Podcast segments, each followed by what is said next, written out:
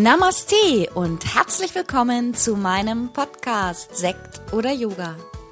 Hier in diesem Podcast geht es um undogmatisches Yoga und Meditation, eben meine Art von Yoga und wie du auch Yoga und Meditation in dein Leben integrieren kannst. Bist du dabei? Los geht's!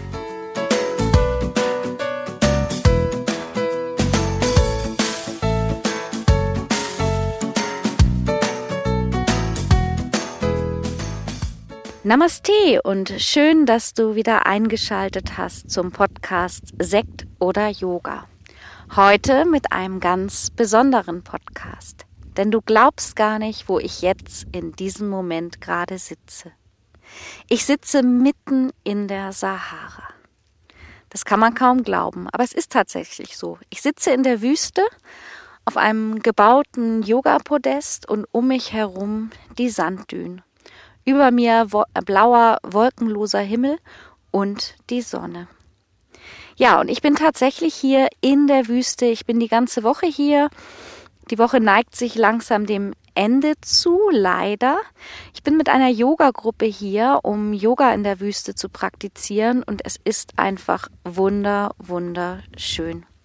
Ich möchte fast gar nicht, dass die Reise zu Ende geht, aber das Schöne ist, man kann ja immer wiederkommen und ich werde auf jeden Fall wiederkommen.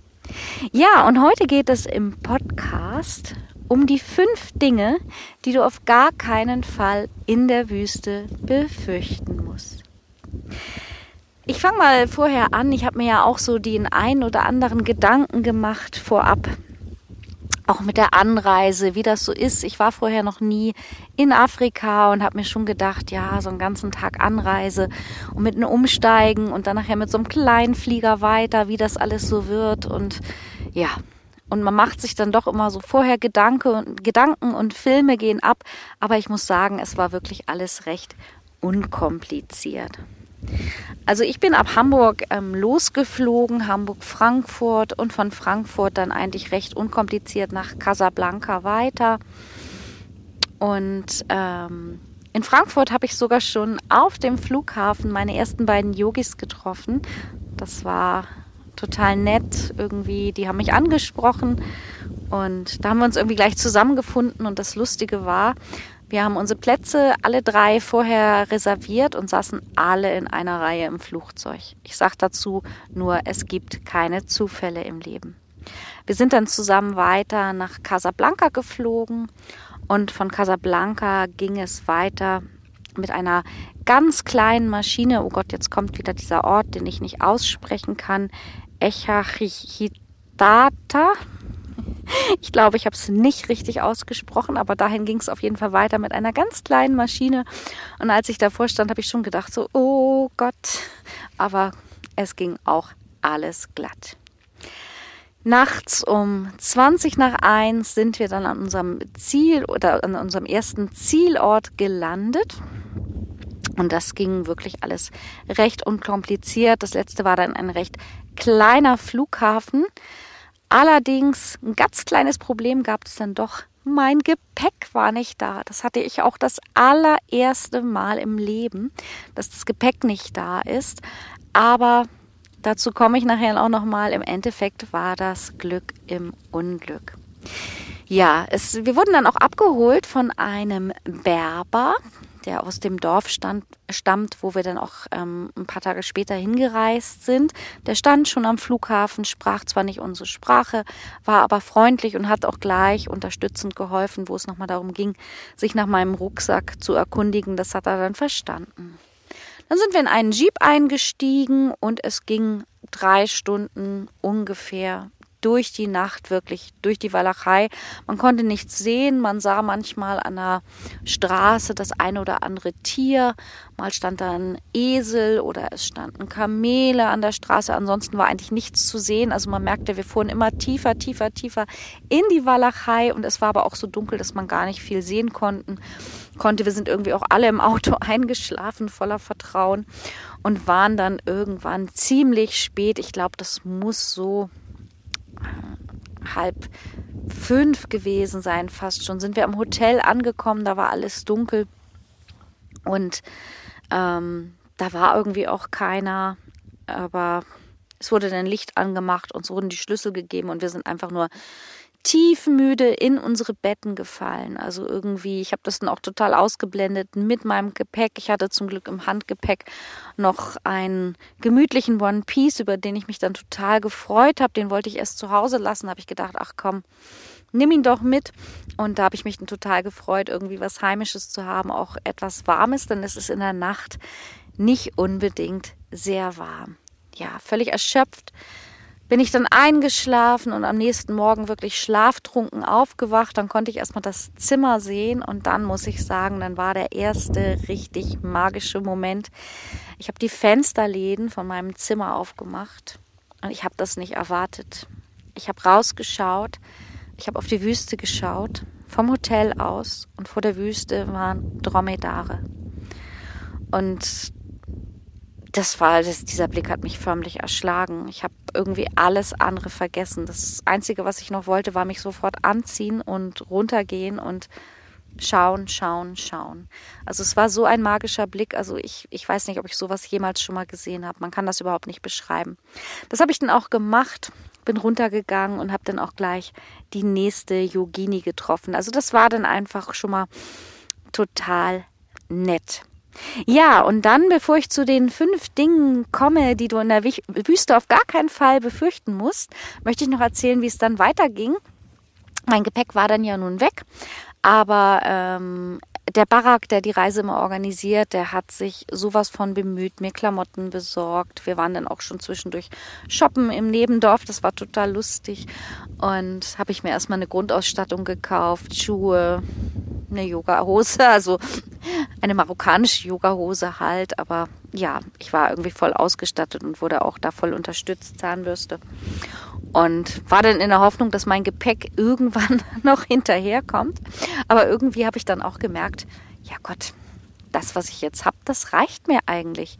Ja, eine Zahnbürste, eine Einheitscreme, ein Stück Seife, ein paar Unterhosen zum Wechseln, die man zu Not auch auswaschen kann, zwei Hemden, eine Yogahose, eine, eine, eine Berberkutte zum Überwerfen. Also völlig ausreichend. Sonnenbrille und sowas hatte ich zum Glück alles im Handgepäck. Ja, und dann ähm, haben wir erstmal so noch, noch eine weitere Nacht in diesem Hotel verbracht und haben da auch unsere ersten Yoga-Sessions gemacht, ganz entspannt, unter einem kleinen Zelt vor dem Hotel. Und ich muss schon sagen, also schon dort war das Personal sowas von freundlich und nett und das Essen hervorragend. Die wurde jeder Wunsch von den Lippen abgelesen, also einfach fantastisch. Dann ging es Montagnachmittag endlich weiter mit den Kamelen in die Wüste. Uns sollte so ungefähr zweieinhalb bis drei Stunden Ritt mit den Kamelen erwarten. Und das war schon ein bisschen aufregend, weil ich bin bisher nur einmal auf Lanzarote, habe ich so einen Touri-Ritt gemacht, wo so mehrere Leute auf, oder zwei Leute auf dem Kamel sitzen. Und so war es so richtig so, dass wir mit dem Sattel und so und mit unserem Gepäck mit dem kleinen Gepäck auf dem Kamel saßen und dann ging es mit einem Führer richtig los, quer ein, tiefer in die Wüste.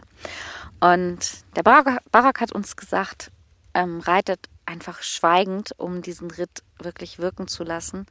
Und es war magisch. Die Wüste hat so eine Stille um dich herum, die kann man sich überhaupt nicht vorstellen. Das ist wirklich Wahnsinn. Und dann dieser schweigende Ritt durch die Sanddünen stundenlang, also eigentlich immer gleich aussehend und doch immer anders, weil verschiedene Formen und doch kleine Farbschattierungen einfach magisch, wunderbar. Wir sind dann weitergeritten ähm, in das Wüstencamp, das Sahara Yoga Wüstencamp. Und ähm, ja, auch da war ich sehr gespannt, wie das denn ist mit den Toiletten, mit der Unterkunft und wir wurden nochmal positiv überrascht. Das Camp liegt an einem wunderschönen Ort in der Wüste, 25 Kilometer vor der algerischen Grenze, also wirklich tief rein. Und es ist so liebevoll aufgebaut mit den Zelten, mit Teppichen ausgelegt. In den Wohnzelten sind richtige Betten. Es gibt richtige Toiletten mit Spülung. Ja, also es, es ist einfach Wahnsinn. Ja, und meine ganzen Befürchtungen, die ich vorher hatte wegen Toilette und Reinigung und Essen und Sprache verstehen, das war alles wie weggewischt. Und vielleicht hat dich das auch schon mal ähm, gehindert, überhaupt so eine Reise anzutreten, weil du doch das, die einen oder anderen Bedenken hattest. Und ähm, das kann ich gut verstehen, denn mir ging es ja auch so und diese Bedenken möchte ich jetzt erstmal ausräumen. Punkt 1. Toilette. Wie gesagt, ich habe in dem Camp eigentlich damit gerechnet, dass wir vielleicht eine Schaufel in die Hand kriegen und irgendwo in die Dünen gehen. Es sind richtige kleine Toilettenhäuschen aus Bambus gebaut. Das sind richtig deutsche Toiletten drin mit Spülung. Der einzige Unterschied ist, dass du das Papier nicht in die Toilette wirfst, sondern nebenan in ein Körbchen. Ansonsten ist es wirklich Luxus pur. Es gibt sogar Licht auf den Toiletten. Und mein nächstes großes Problem war, dass ich schon dachte, oh Gott, was mache ich denn, wenn ich nachts auf Toilette muss? Wir haben ja unheimlich viel Tee hier getrunken.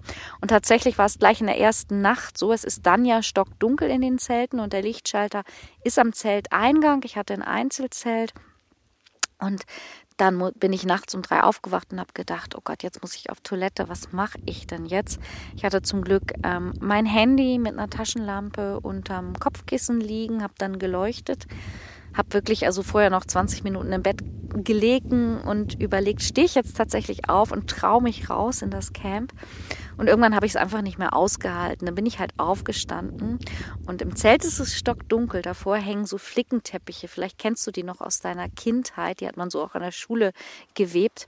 Und als ich dann mit, der, mit meiner Handytaschenlampe raus bin, und den Teppich zur Seite geschoben habe, habe ich gesehen, dass überall im Camp kleine Lichter verteilt sind. Es war ein Wahnsinns Sternenhimmel über mir und es war absolute Stille. Es war nichts zu hören. Ja, und das hat mir dann auch die Angst genommen, nachts auf die Toilette zu gehen, dass ich gemerkt habe, okay, auch das ist völlig unkompliziert und überhaupt kein Thema. Ja, das ist Punkt eins. da musst du überhaupt keine Angst vor haben. Der zweite Punkt, der mich auch wirklich überrascht hat und den ich überhaupt nicht erwartet habe, dass absolut Elektrizität Elektrizität im Camp ist, ja. Also es gibt eine Steckdose in einem Hauptzelt, da kann man sein Handy und sein Laptop, wenn man es denn will, laden. Ja, es gibt richtig, richtig Strom sogar teilweise an den ähm, liebevoll ähm, gepflanzten Pflanzen rund um das Zelt sind so kleine Lämpchen, damit die nachts erstrahlen, damit es nicht ganz dunkel ist im Camp. Also es ist wirklich der Hammer. Also das fand ich, ja, wirklich, wirklich super. Was man hier nicht hat, ist halt ähm, WLAN und Empfang. Also ich hatte jetzt, habe die paar Tage jetzt wirklich digital Detox so weit gemacht. Ähm, ich habe einmal, bin ich ziemlich weit gegangen, um einmal ganz kurz meinen Liebsten anzurufen und zu sagen, bin gut angekommen. Ansonsten kein SMS, kein WhatsApp. Wie gesagt, Handy, ähm, Telefonempfang auch nur an ganz gewissen Orten. Aber es tut so gut und die Tage gehen trotzdem rum und man kommt so runter, man schläft ganz anders. Also es ist wirklich wunderbar. Ja, also da musst du auch keine Befürchtung haben, dass du dein Handy nicht laden kannst oder dass es kein Licht gibt. Punkt 3, den du absolut nicht befürchten musst, also wo ich zumindest mir meine Gedanken drüber gemacht habe, war, ob es vielleicht irgendwie gefährliche Tiere hier gibt und vielleicht sich das eine oder andere Tier sich auch mal in mein Zelt verirrt. Ja, und natürlich gibt es in der Wüste viele Tiere. Ich habe dann auch, als wir einen Wüstenmarsch gemacht haben, den ähm, Berber mal gefragt, was gibt es denn hier für Tiere? Also, hier gibt es einmal ähm, die ähm, großen Käfer, die Skarabäus. Die laufen überall rum, die sind völlig ungefährlich. Es gibt zwei Arten von Wüstenmäusen. Die eine sieht man so gut wie nie, weil die in Sandfarbe getarnt ist.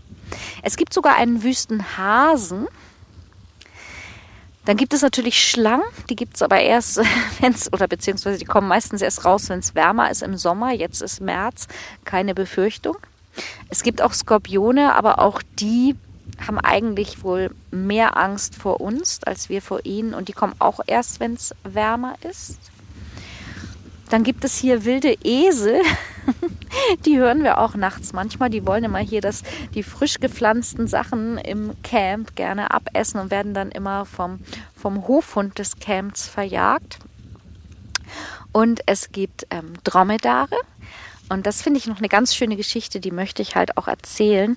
Dass, ähm, wir haben wilde Dromedare gesehen oder vermeintlich wilde Dromedare, zwei Weibchen mit zwei Jungen.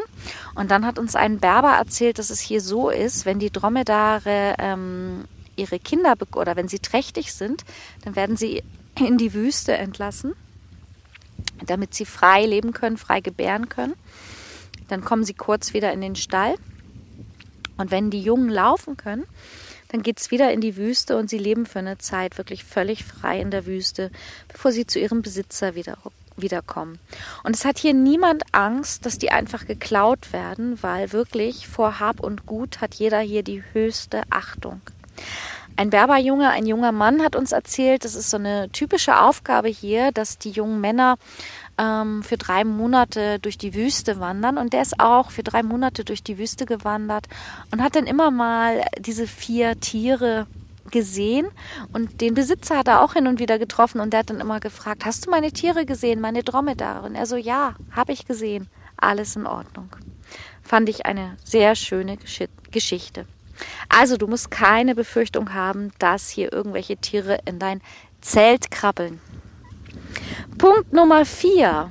Ganz viele haben zu mir gesagt, oh Gott, Yoga in der Wüste, das ist doch bestimmt total heiß. Da kann man sich ja gar nicht bewegen.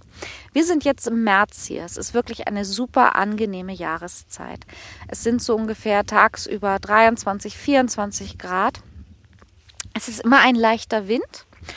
Und nachts ist es relativ kalt. Also man muss sich nachts richtig warm anziehen. Die ersten Tage hatten wir morgens tatsächlich Socken an und dicken Pulli.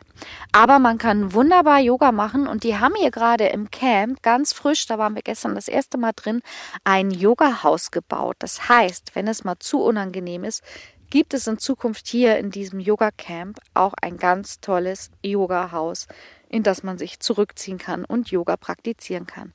Du musst also keine Angst haben, dass es hier zu heiß ist oder die Hitze unangenehm ist. Im Gegenteil, ich habe sie hier viel angenehmer empfunden als zum Beispiel in Italien oder in Spanien. Ja, und dann kommen wir noch zu Punkt Nummer 5. Ich vor, war vorher noch nie irgendwie in, in Marokko oder in der Türkei und hatte da so ein bisschen, habe ich gedacht, so mit der Kultur und mit der Sprache und mit dem Essen ist das was für mich. Ich bin so positiv überrascht worden. Erstmal merke ich ganz klar, ich muss hier wirklich nirgendwo Angst haben. Die passen alle so gut auf mich auf, sind alle so freundlich suchen wirklich auch den Kontakt mit Händen und Füßen, wenn wir nicht die gleiche Sprache sprechen, möchten sich mitteilen, lachen dich freundlich an. Wir werden hier behandelt wie die Prinzessinnen, wie Königinnen. Ja, es wird jeder Wunsch von den Augen abgelesen. Es ist unglaublich. Wenn wir an einer anderen Ecke sitzen, dann wird uns der Tee hinterhergetragen. Das Essen ist einfach fantastisch. Es ist frisch. Es ist ähm, ohne irgendwelche Zusätze. Es wird jeden Tag etwas anderes serviert. Es gibt Frühstück, Mittag, Abendbrot. Es ist also fast so viel und alles ist sowas von frisch. Also es ist wirklich, ja, also man muss überhaupt keine Angst vor der Kultur haben. Im Gegenteil, also die Menschen sind sehr offen und der Barak der ähm, ja auch in, in, in Deutschland das Killer Yoga Festival organisiert, der hier auch Sahara Yoga leitet und ähm, selber aus dieser Berberfamilie kommt. Der hat uns so tolle, schöne Geschichten erzählt, die würde ich jetzt am liebsten alle weitergeben, damit ihr sie auch alle hört. Aber das würde diesen Podcast sprengen, der sowieso schon so lang geworden ist. Also würde ich euch sagen, kommt nächstes Jahr einfach mit in die Wüste. Das muss man mal erlebt haben. Es ist absolut eine Reinigung für die Seele. Es ist Yoga pur den ganzen Tag. Nicht die Asana-Praxis, aber alles andere. Ja, in diesem Sinne wünsche ich euch alles Liebe. Und ich werde jetzt mal meinen sonnigen Platz hier auf dem Yoga-Podest verlassen und mal wieder einen Augenblick in den Schatten gehen. Und freue mich, wenn ihr nächste Woche auch wieder in meinem Podcast dabei seid. Namaste.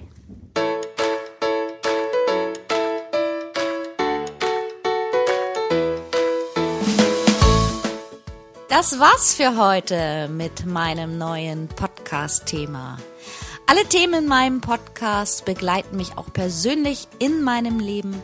Und wenn du Lust hast, mich online oder auch offline zu treffen, dann schau doch einfach mal auf meine Website www.yogastudioonline.de.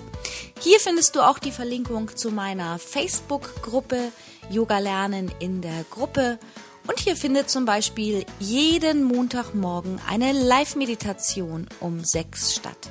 Ich freue mich. Bis bald. Namaste, Tanja.